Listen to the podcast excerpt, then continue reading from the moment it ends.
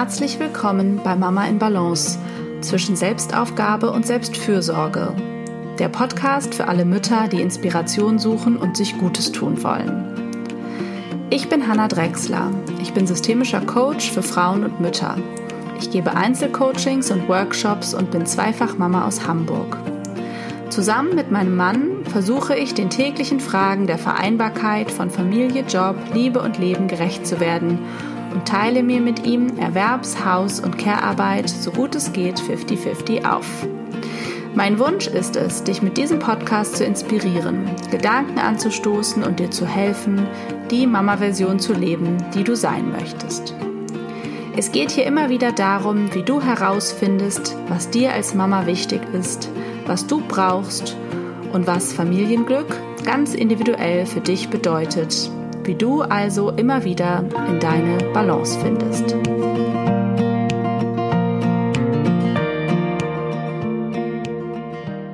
Hallo und herzlich willkommen zur neuen Podcast-Folge. Heute geht es um das Thema Umgang mit Fremdbestimmung in der Mutterschaft. Ein Thema, was ja äh, nicht erst seit der Corona-Pandemie aktuell ist, sondern ja, denke ich, jeden betrifft, der viel Care-Arbeit leistet. Ähm, ja, und bevor es richtig losgeht, ähm, wollte ich dich noch darauf hinweisen, dass ich mich sehr, sehr freue, wenn du äh, diesen Podcast bewertest. Vielleicht hüpfst du direkt rüber zu iTunes und der Möglichkeit, diesem Podcast fünf Sterne zu geben oder eine kurze Bewertung zu schreiben. Vielleicht hast du das schon lange vor, dann mach es doch gerne heute denn das hilft mir sehr, ähm, dass ja mehr Mütter diesen Podcast finden und diese Arbeit, ähm, die ja auch ein kostenloses Angebot ist, Wirkung zeigt. Ja, und damit du keine Folge verpasst, kannst du den Podcast auch ab abonnieren, ähm, wo auch immer du den hörst. Dann wirst du auch immer erinnert, wenn es eine neue Folge gibt. Letzten Dienstag gab es ja keine neue Folge. Das hatte private Gründe. Bei mir war einfach wahnsinnig viel los und ich habe es nicht geschafft, eine Folge aufzunehmen, beziehungsweise mich bewusst dagegen zu entscheiden, eine Pause ähm, oder ich habe bewusst entschieden, eine Pause zu machen. Und heute geht es aber weiter und auch sonst ähm, soll dieser Rhythmus von jedem Dienstag eigentlich nicht unterbrochen werden. Das sind dann Ausnahmen. Ja, zum Thema. Ich habe äh, euch bei Instagram abstimmen lassen und ähm, ja, ihr habt euch für dieses Thema entschieden und mir auch ein paar Fragen geschickt und ähm, Anregungen, anregende Gedanken, die ich eingebaut habe in meine Notizen. Grundsätzlich ist das eine Folge, in der ich meine Gedanken zu diesem Thema teile und einfach eine Perspektive anbiete, wie du auf das Thema Fremdbestimmung blicken kannst und hoffentlich einen anderen Umgang damit findest oder einen Umgang, ähm, der es dir erleichtert, mit Fremdbestimmung umzugehen. Ja, wie ich bereits gesagt habe, ist ähm, das Muttersein eben prädestiniert für dieses Thema. Beziehungsweise es hat nicht nur mit dem Muttersein zu tun, sondern vor allen Dingen damit, wie viel Care-Arbeit man leistet. Und es sind nun mal in der Regel die Mütter, die das ähm, viel tun und vor allen Dingen für besonders kleine Kinder viel tun. Und in diesen, in dem ersten Jahr und in den ersten Jahren ist sicherlich die Fremdbestimmung von Care-Arbeit am allergrößten. Also man hat eigentlich keinen Feierabend, man ist 24 Stunden on, beziehungsweise im Zweifel da oder zuständig. Und ähm, ja, je ähm, stärker man für dieses Thema eben alleine zuständig ist, umso größer ist logischerweise die Fremdbestimmung. Ähm, insofern ja, ist das ein Thema, was mit dem Muttersein eng verknüpft ist und natürlich auch mit professioneller Care-Arbeit. Allerdings hat man da ja in der Regel dann auch mal irgendwann Feierabend und das hat man eben als Mutter nicht, höchstens natürlich auch beim Thema Pflege Angehöriger. Und natürlich können auch Väter, also kennen auch Väter dieses Thema vor allen Dingen, wenn sie eher viel Care-Arbeit leisten. Ja, ähm, wie nähern wir uns nun diesem Thema? Ich will ja heute ein paar Gedanken einfach äh, und Anregungen mit euch teilen, ähm, gerade weil wir jetzt ja auch wieder vor einer Zeit mit womöglich mehr Fremdbestimmung stehen und einfach ja gesetzlichen Einschränkungen, die äh, mit der Corona-Pandemie zu tun haben. Auch da erleben wir ja Fremdbestimmung. Aber wie gesagt, als Mütter sind wir äh, wahrscheinlich schon Expertinnen in dem Thema. Und mir geht es vor Dingen darum, dich anzuregen, deinen eigenen Handlungsspielraum zu erkennen, auch in Fremdbestimmung. Also dich zuerst zu fragen, was kann ich ändern und was kann ich nicht ändern. Natürlich gibt es Umstände, äh, da gibt es Vorgaben. Also wir sind alle Gestalterinnen unseres Lebens. Wir haben alle die Möglichkeit, unser Leben relativ selbstbestimmt zu gestalten mit Einschränkungen. Und zum Beispiel sind Kinder so eine Einschränkung. Die muss sich aber nicht so stark als Einschränkung anfühlen. Und woran das liegt, dazu werde ich noch kommen. Erstmal ist es wahrscheinlich ganz interessant zu gucken, äh, dass du mal drüber nachdenkst, wann erlebst du Fremdbestimmung oder gab es Phasen mit deinen Kindern, in der du Fremdbestimmung besonders stark empfunden hast. Ähm, mich hat das tatsächlich beim ersten Mutterwerden ganz schön umgehauen, äh, wie fremdbestimmt ich mich gefühlt habe und wie schwer es mir fiel, ähm, ja, mich der Situation auch hinzugeben und in diese Fürsorge zu gehen, die Fürsorge zu genießen, äh, anstatt mich eben eher eingeschränkt zu fühlen und fremdbestimmt. Aber so habe ich das am Anfang sehr stark erlebt. Genau, also das ist schon mal ein, äh, eine interessante Reflexion. Wie geht und wie ging es dir überhaupt mit diesem Thema? Gibt es Phasen, in denen du mehr fremdbestimmt bist? Woran liegt das? Hat das was damit zu tun, dass es Phasen sind, in denen du besonders viel Care-Arbeit leistest? Das wäre zum Beispiel ganz logisch. Ähm, ja, und wie geht es dir damit und was hat sich da vielleicht auch schon verändert? Weil mein Wunsch ist es, dich anzuregen, eben raus aus dieser eher passiven Idee von Fremdbestimmung und Machtlosigkeit zu kommen, rein in eine Idee von Gestalten, Erschaffen äh, und ja, sich hingeben und das eben bewusst tun. Und ähm, ja, da fängt es, glaube ich, auch schon an, oder das ist eigentlich so der erste Schlüssel, dieses ähm, sich auf den Standpunkt zu stellen, dass man die Situation, so wie sie ist, ähm, will. Nicht unbedingt immer gewählt hat, aber annimmt und möchte. So. Und das ist natürlich vielleicht ein bisschen komisch, wenn man an eine Situation denkt, wo vielleicht ein Kind krank ist oder sogar mehrere Kinder krank sind und man einfach völlig im Fürsorgemodus und beansprucht und es kaum schafft, auf Toilette zu gehen oder für sich was zu essen zu machen oder so, sich dann vorzustellen, ich möchte das so, erfordert vielleicht einiges und löst vielleicht auch schon Widerstand aus. Aber es kann einiges verändern, äh, ne, wenn du den ganzen Tag durch oder die ganze Zeit durch deinen Tag gehst und denkst, ich will das nicht, ich will das nicht, ich will das nicht, ich bin genervt, ich habe keinen Bock. Äh, hörst du schon, ist das ganz schön viel Widerstand und Druck und Druck erzeugt Gegendruck. Kannst du dir physisch vorstellen, wenn du gegen die Hand von jemandem drückst, drückt der zurück zum Beispiel. Also das ist wahnsinnig anstrengend und fordernd, in diesem Widerstand zu sein, weil du permanent ja auch die Idee hast, in einer gerade einer Situation, die du gerade nicht ändern kannst, ähm, da raus zu wollen oder die irgendwie umkrempeln zu wollen. Und das ist ja anstrengend und deswegen schade, wenn du deine Energie sozusagen so aufgeben musst. Ähm, ja, es geht viel eher darum, auf diesen Standpunkt zu kommen, okay, ich nehme die Situation jetzt an, wie sie ist. Ich kann sie jetzt gerade nicht ändern. Das ist die Akzeptanz dessen, was ist und erzeugt dann eben vielleicht noch nicht gleich Hingabe statt Widerstand, aber es ermöglicht dir eine neue Perspektive einzunehmen und die Situation anders zu betrachten. Und aus diesem Blickwinkel der Akzeptanz darf einfach erstmal alles sein. Dann kannst du vielleicht auch erstmal eine Runde heulen oder eine Runde wütend sein dann kannst du dir das vielleicht erlauben, die Gefühle zu haben, die du eben hast, weil die unterdrückst du die ganze Zeit, wenn du im Widerstand bist. Dann sagst du dir die ganze Zeit, es muss, so darf es nicht sein, es muss anders sein. Und ähm, ja, diese Kraft könntest du für dich und was Schöneres benutzen. Lass erst mal los, wenn du kannst. Und das sind ist ein kleiner Shift. Ne? Das ist vielleicht, wenn du geweckt wirst äh, von deinem Baby und du denkst, oh, ich will schlafen. Das bedeutet dann vielleicht tief durchzuatmen und zu sagen, okay, ich akzeptiere, dass ich müde bin. Ich akzeptiere, dass ich keinen Bock habe. Ich akzeptiere vielleicht auch, dass es mich wütend macht, dass du schon wieder wach bist. Aber ich, puh, lass das erstmal los und lass es sein. Also die andere Seite oder die ja, die andere Seite der Medaille von Loslassen ist annehmen. Ne? Also du nimmst die Dinge, du guckst sie dir wirklich physisch, kannst du dir auch sagen, an. Ne? Du kannst nichts loslassen, was du nicht erstmal angenommen hast, was du nicht zu deinem gemacht hast, in deine Hand zum Beispiel genommen hast, kannst du nicht loslassen. Also, äh, ist vielleicht ein ganz gutes Bild. Ne? Du nimmst sozusagen diese ganzen Gefühle und Gedanken an und lässt sie da sein. Und indem du das machst, kannst du sie wieder loslassen und in die Akzeptanz gehen. Und dann hast du einen ganz anderen Standpunkt als diesen Standpunkt des Widerstands.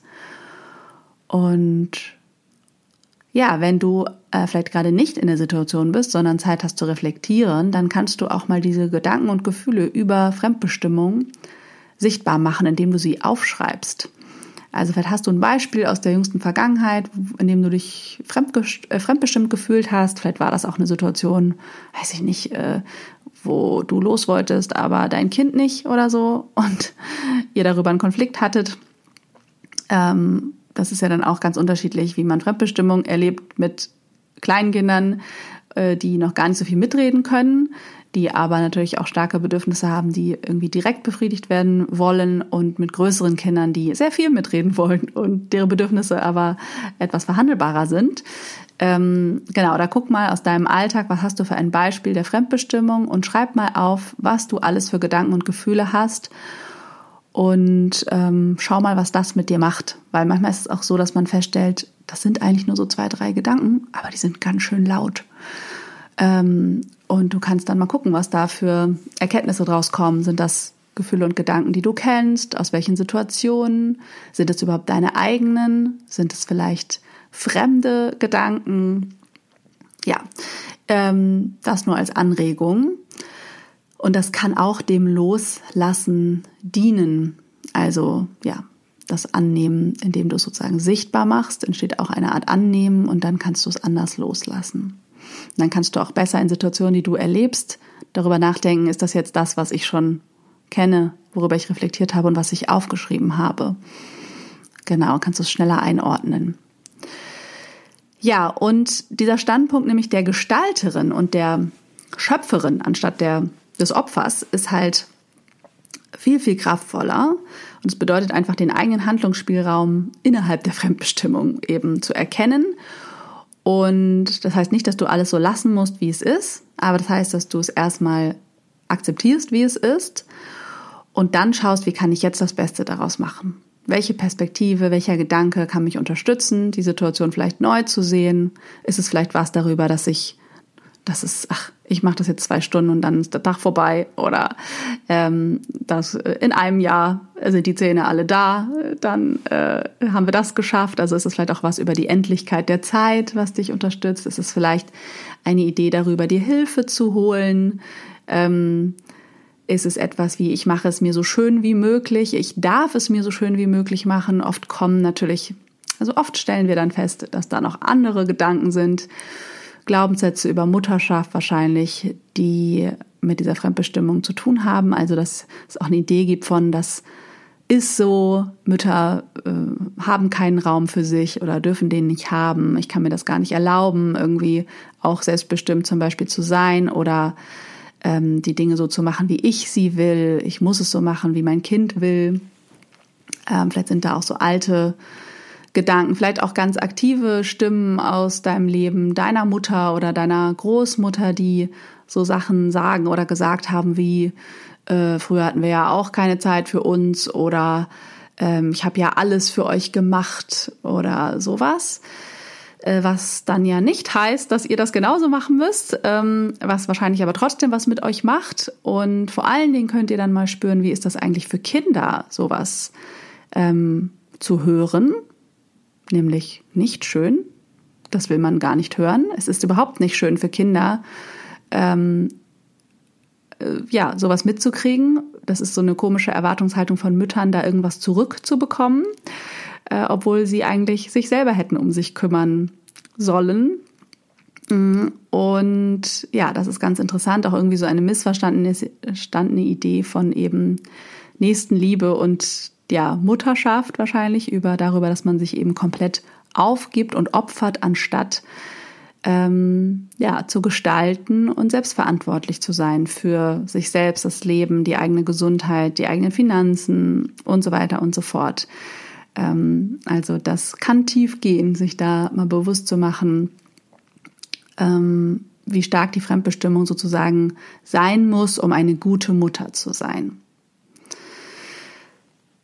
Ja, ähm, und der nächste Gedanke ist dann eben diese Idee oder das, das bedeutet meistens, dass man diese fixe Vorstellung oder eine alte Vorstellung, einen alten Gedanken aufgeben muss, auch den loslassen und eben nicht festhalten, äh, nicht länger in der Ohnmacht bleiben und sozusagen passiv bleiben, weil das ja alles nicht anders geht, sondern ja selbstgestalterisch aktiv zu werden und ähm, sich zu ermächtigen im wahrsten Sinne, zu schauen, was kann ich hier tun, damit es mir gut geht innerhalb dessen, was ist.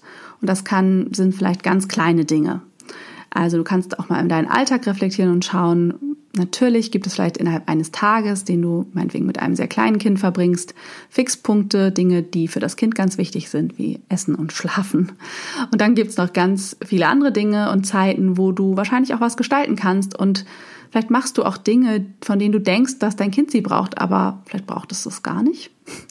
Vielleicht, das könnte so eine Krabbelgruppe sein oder irgendwie Babyschwimmen oder so. Vielleicht merkst du, das gibt mir gar nicht so viel Energie und ich fühle mich eigentlich fremdbestimmt durch verschiedenste Termine oder durch Dinge, die ich scheinbar zu machen habe, dann kannst du das ja lassen. Also du kannst mal schauen, wo ist dein, deine Möglichkeit, das anders zu machen, ein, über das Spiel zum Beispiel zu entscheiden, darüber zu entscheiden, ob ihr jetzt gerade draußen oder drinnen seid, darüber zu entscheiden, welche Musik gehört wird, ähm, was auch immer das genau ist, was ihr esst, was ihr jetzt gerade ja, für eine Aktivität habt.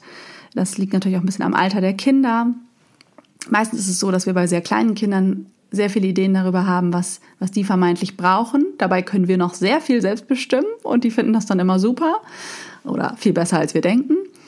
Ähm, und bei größeren Kindern, ähm, ja, die wollen natürlich mehr mitreden, da müssen wir mehr in, in die Verhandlung gehen. Aber auch da können wir eine Balance finden ähm, aus dem, was wir brauchen und fertig machen wollen oder ähm, ja, gerade tun müssen vielleicht auch ähm, und dem, was die Kinder brauchen und wollen.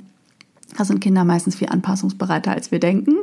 Wichtig ist, dass wir überhaupt erstmal wissen, was wir denn brauchen. Und das sind Mütter leider wenig geübt. Also geh in die Selbstverantwortung über deine Bedürfnisse und schau, was du brauchst.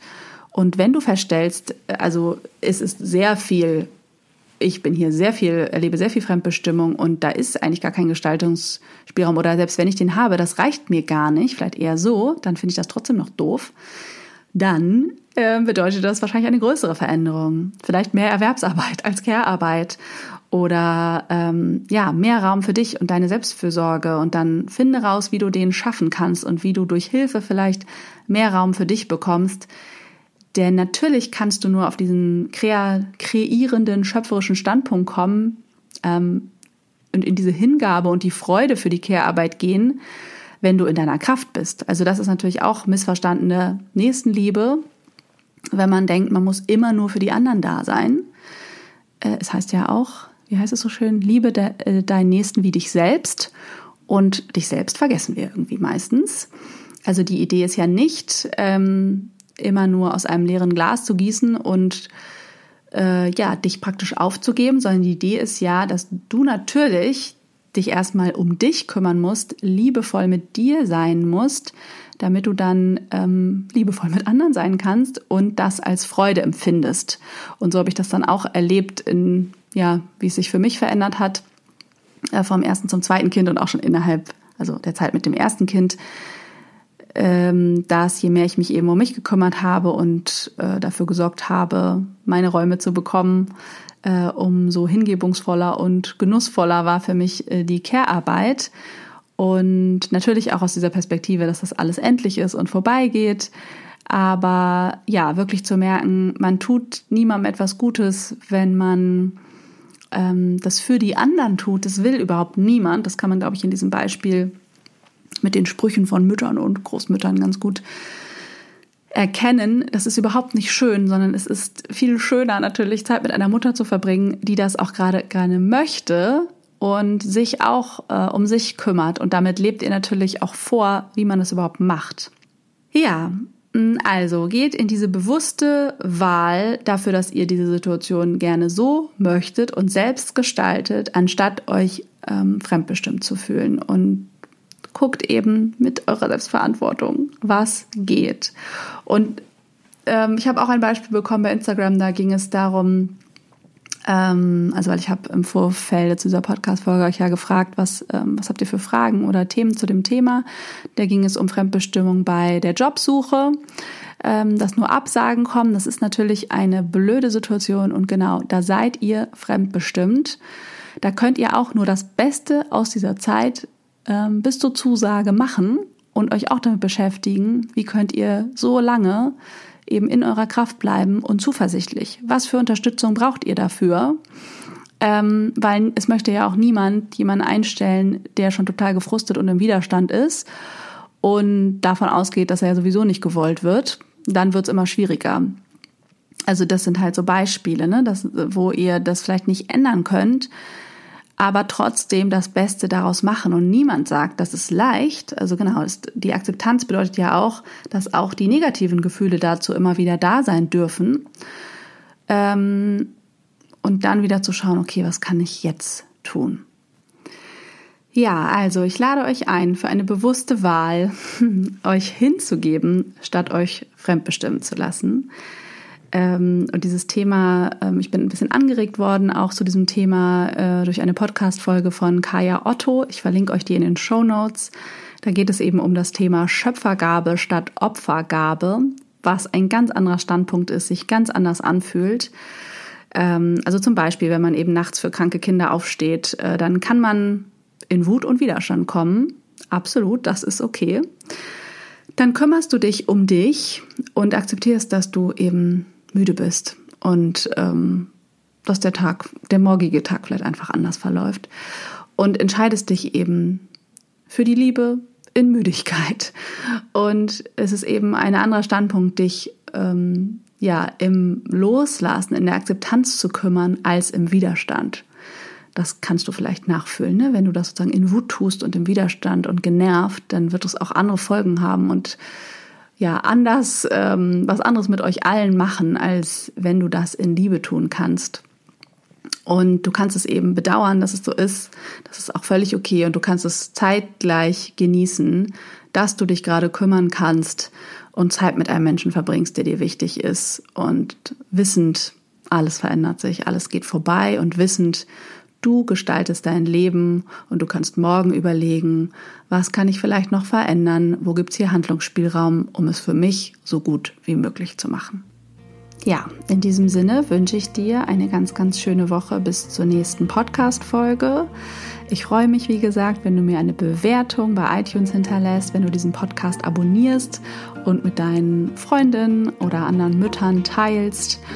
Und wenn du Fragen hast, melde dich jederzeit unter hallo.hannadrexler.de und ich wünsche dir alles, alles Liebe.